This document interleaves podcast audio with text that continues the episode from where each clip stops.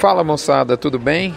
Nós estamos aqui mais uma vez no fronte tradicional, fronte esse de edição redonda, aqui número 400. Edição número 400 do fronte, que está sendo gravada na sexta-feira, dia 21 de novembro.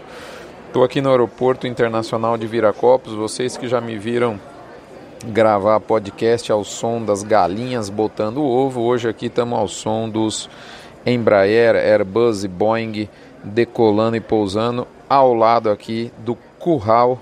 É isso mesmo, tem um curral no aeroporto de Viracopos e eu já, já até uma vez fotografei ele, vim aqui, procurei um cantinho escondido para gravar e achei esse curral aqui. Muito bem. Nós vamos falar hoje, minhas amigas e meus amigos. Aliás, vocês estão vivos aí ou não? Hã? Que que é isso? O tsunami embalou de vez três fatores que podem indicar um teto para arroba. Eu fiz dois eventos essa semana, ambos no estado de São Paulo, e eu não consigo precisar quantas vezes eu escutei a seguinte pergunta: Rodrigo, até onde arroba vai? Então eu listo nesse front alguns fatores é, que são bons indicadores na minha opinião. Lembrando a você que esse Front Premium vem no oferecimento de MSD Saúde e Reprodução Animal, Vemax, aditivo à base de virginiamicina da Fibro, Aglomerax, uma linha de suplementação mineral especialmente formulada pela Conan Nutrição Animal, Boitel da Agropecuária Grande Lago, maior boitel da América Latina, localizado em Jussara, no nosso querido e saudoso estado de Goiás, aonde eu estarei daqui a pouco, se Deus quiser. Bifeto, suplemento energético para adensamento de dieta de bovinos da Vacinar. E por fim, frigorífico Minerva. Muito bem. Recadinho da mãe de Ná, já que você já sabe, mas não custa lembrar, o curto prazo da arroba agora é exclusividade do Minifront. Aliás, essa frase também eu escutei muito nas últimas três horas em que eu estou de chá aqui no aeroporto. Você já sabe, mas não custa lembrar. É... Nosso voo não será o mesmo sem você. Bom, vamos tocar logo o front, senão daqui a pouco eu fico, sou eu que fico para trás. Recadinho da mãe de Ná vem, vem apimentado dessa vez, hein? Ela disse o seguinte: se a tal blacklist dos frigoríficos de fato existir, e eu digo que existe, ela nunca foi tão longa. A lenda prega que existe uma lista com o nome dos pecuaristas que não honram seus acordos de venda, tá certo? Isso é a famosa blacklist, tá certo? Tem a Black Friday e essa é a blacklist. Se a moda pegar, para os nomes da blacklist, o frigorífico então poderia usar o mesmo raciocínio, comprar o boi por um preço e, no caso de queda nas cotações entre a combinação de compra e o abate, ele poderia se negar a carregá-lo ou então manter o seu embarque, porém um valor menor. Hã? É o mesmo raciocínio. Eu sei que tem gente dinamitando Ponte, nesse momento, vai arcar com as consequências, inclusive judiciais. Muito bem, BIF Radar. BIF Radar traz, importante, uma redução da intensidade do perfil de alta. Estava em 85%, a máxima da nossa história, ele baixou para 75%, 20% para estabilidade e 5% para queda. Atenção, o mercado é firme, muito firme. O frigorífico não consegue baixar boi, baixar preço sem boi na escala, mas nós estamos navegando em águas nunca dantes navegadas, como diria o mestre da poesia. Muito bem. Hora do quilo. Essa, abre aspas, essa alta da arroba está boa mesmo para dono de fábrica de pinico. Tem muita gente mijando para trás na venda do magro e do gordo. Fecha aspas. Frase do meu amigo, irmão de pecuária, Ricardo Eise, no dia 20 de novembro de 2019. Muito bem. Durante, inclusive, o evento da Radar Investimentos, das, da onde são as fotos do nosso fronte tradicional. To Beef or Not To Beef vem com duas reflexõezinhas, dois destaques. Primeiro, poucos estão pensando sobre o que o excelente trabalho da ministra Tereza Cristina tem a ver com o tsunami da arroba. Para mim tem muito, porque ela dividiu melhor o bolo das exportações, sem mirar holofotes, no melhor estilo mineiro de trabalhar. Parabéns para ela, para sua equipe, mais uma mulher que está revolucionando o agro do Brasil. Segundo ponto, toda crise faz crescer. O manejo, o varejo, manejo não, o varejo da carne bovina sofre agora e certamente vai buscar vender a carcaça como um todo, além de aumentar a sua eficiência operacional através do combate às perdas e do incremento da sua habilidade e competência comercial.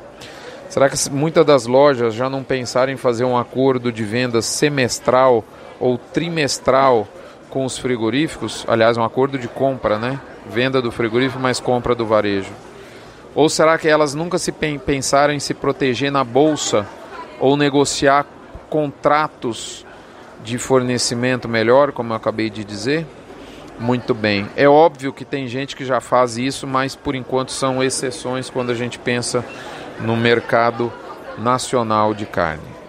Moçada, é isso aí. Vamos agora para o último ponto do front Premium, que é o lado B do boi.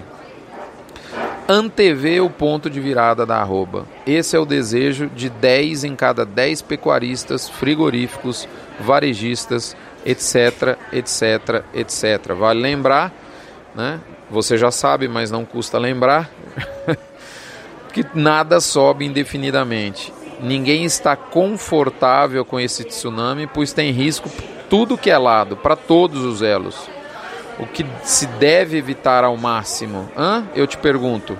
Comprar o seu principal insumo com os preços na gaia do pau, como diria o, o goiano, e vendê-los depois de uma possível inversão de tendência. Pois se ela vier, tem tudo para ser tão ou mais forte quanto a onda de subida. Faz sentido o desejo do ponto de virada da arroba, de antever esse ponto de virada da arroba, portanto. A tarefa é difícil, perigosa de toda forma, vamos lá, vamos tentar aqui.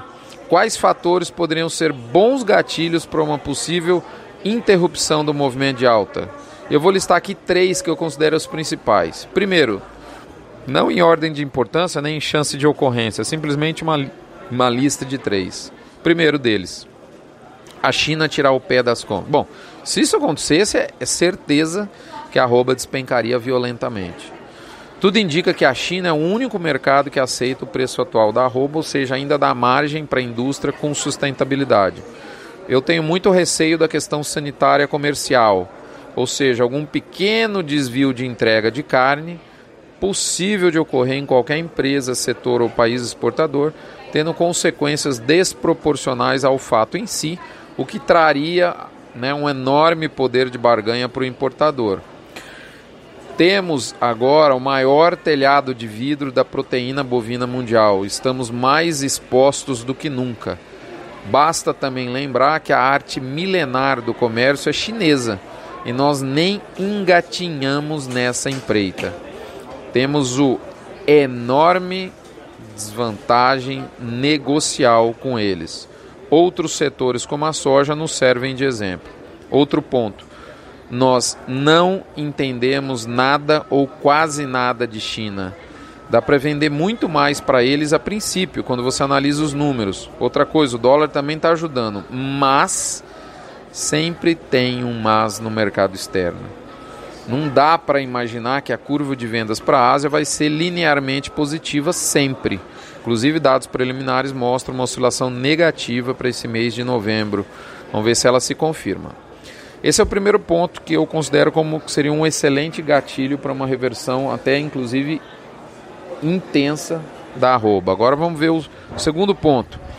Seriam os frigoríficos tirarem o pé dos abates. Eu digo que eles só conseguirão fazer isso se passarem a não ter risco de default, risco de não honrar compromisso assumido no tocante à entrega de carne e ou se o valor da arroba do físico inviabilizar a margem operacional até mesmo para a China.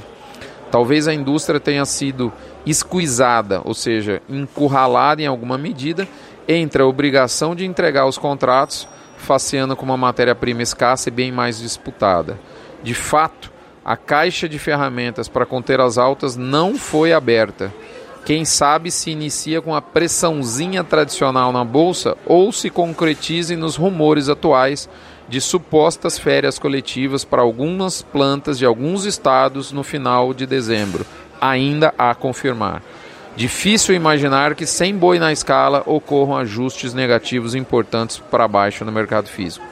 Só para falar uma coisinha a mais de China, parece que tem preço em queda na China, hein? Ainda dá margem, é importante, mas é um, um fato importante. Bom, falamos de dois. China, lembrei agora desse fator, e os frigoríficos tiraram o pé dos abates. Agora vamos para o terceiro. Terceiro seria o mercado interno tirar o pé da competição com o mercado externo pela carne. Ou seja, o mercado interno reagir muito negativamente aos repasses para o nosso consumidor, repasses estes que começam a ocorrer com força nesse momento. Vai lembrar que o markup do varejo está nas mínimas, pressão essa que ocorreu nas últimas quatro semanas. Com todo respeito às exportações, o bicho pegou verdadeiramente apenas depois que o atacado doméstico embalou e com isso até os frigoríficos menores começaram a disputar a arroba mais alta. Isso foi fundamental porque iniciou um mecanismo de retroalimentação positiva para alta. Sem o pilar interno, o movimento esbarra. A competitividade com suíno e frango ainda não está crítica e ainda há o 13 terceiro para injetar algum ânimo. São pontos aí a se pensar. Moçada, 5.1, 5.2, 5.3. Três motivos, como está lá no blog, eu acabei de, de, de, de anunciar verbalmente aqui para você. Enfim, esses são os três para mim principais gatilhos de uma possível detecção de um momento de inversão da arroba. Há outros limitadores potenciais da alta, como eventos externos à cadeia, principalmente aqueles com fundo político, eu já disse isso. O limite de preços internacionais, nós estamos testando aí aproximação com 60 dólares por arroba, uma mídia massal com pauta negativa sobre incrementos no preço da carne para o consumidor. Enfim, não são só os três que eu listei, tem outros, mas eu pediria atenção a esses três e, em especial, ao número dois, que é o frigorífico tirar o pé dos abates. Algo que eu não vejo acontecendo nesse momento. Por fim, para a gente finalizar, depois de encontrar um teto, não necessariamente a arroba derrete. A curva pode ser sim um V invertido, ou seja, a arroba atinge um pico e depois cai forte, mas também pode ser como uma parábola, caindo mais devagarinho, ou cai até um pouco mais fortemente e depois estabiliza num nível é, é, ainda mais alto do que onde a gente vinha trabalhando, eu não tenho dúvida nenhuma. Né? Bom, vamos acompanhar. A única curva que não pode cair é do seu resultado. Meus amigos, é isso. Esse é o fronte tradicional da semana. Fiquem com Deus. Daqui a pouco eu estou embarcando para a terra, para a capital internacional do Piqui. E eu lembro a vocês que se tornem contribuidores da campanha do agro contra o câncer. Tive essa semana com meu amigo Rubiquinho. A Asbran, da minha amiga Beth Chagas, doou 30 mil reais para o Hospital de Amor, que para você que não sabe, um câncer diagnosticado, um câncer de mama, diagnosticado numa mulher em fase inicial custa aproximadamente 15 mil reais. Portanto, duas vidas serão salvas pela Asbran no momento exato em que ela fez essa doação. Um abraço, fiquem com Deus, participem da campanha do Agro contra o Câncer. Um real por cabeça batida não esvazia seu bolso, mas enche o coração de muita gente que está em busca da cura. Até a próxima semana. Vamos ver o que, que vira o mercado e assim nós vamos ficando por aqui. Até lá!